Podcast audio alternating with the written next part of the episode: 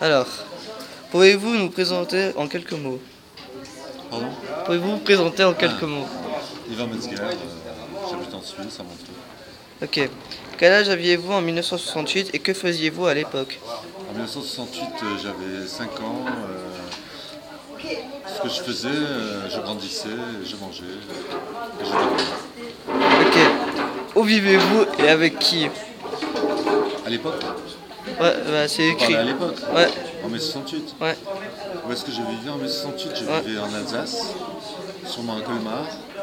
Et ce que je faisais, euh, je passais la plupart de mes journées à essayer de marcher, grandir et manger. et dormir. Quelle était la chose la plus importante pour vous En- quand j'avais 5 ans, la chose la plus importante pour moi était d'en avoir 6. C'est quoi 6 ans, 6 ans grandir. Ok. Comment avez-vous appris ce qui s'est- se passait à Paris en mai 68 Je l'ai appris bien plus tard qu'en mai 68. Je l'ai appris euh, par mes parents et puis par l'école et, et les informations. euh, on va dire, euh, une fois que j'avais 10 ans, 12 ans. Ok. Avez-vous eu connaissance d'événements similaires en Suisse Non, aucune. Quel était votre sentiment par rapport à, à ces événements Maintenant, avec le recul, euh, je pense que ça, ça a permis euh, une certaine évolution, surtout pour euh, les femmes, une certaine liberté. euh, et d'une certaine façon, ça n'a non plus pas changé grand-chose au niveau euh, professionnel.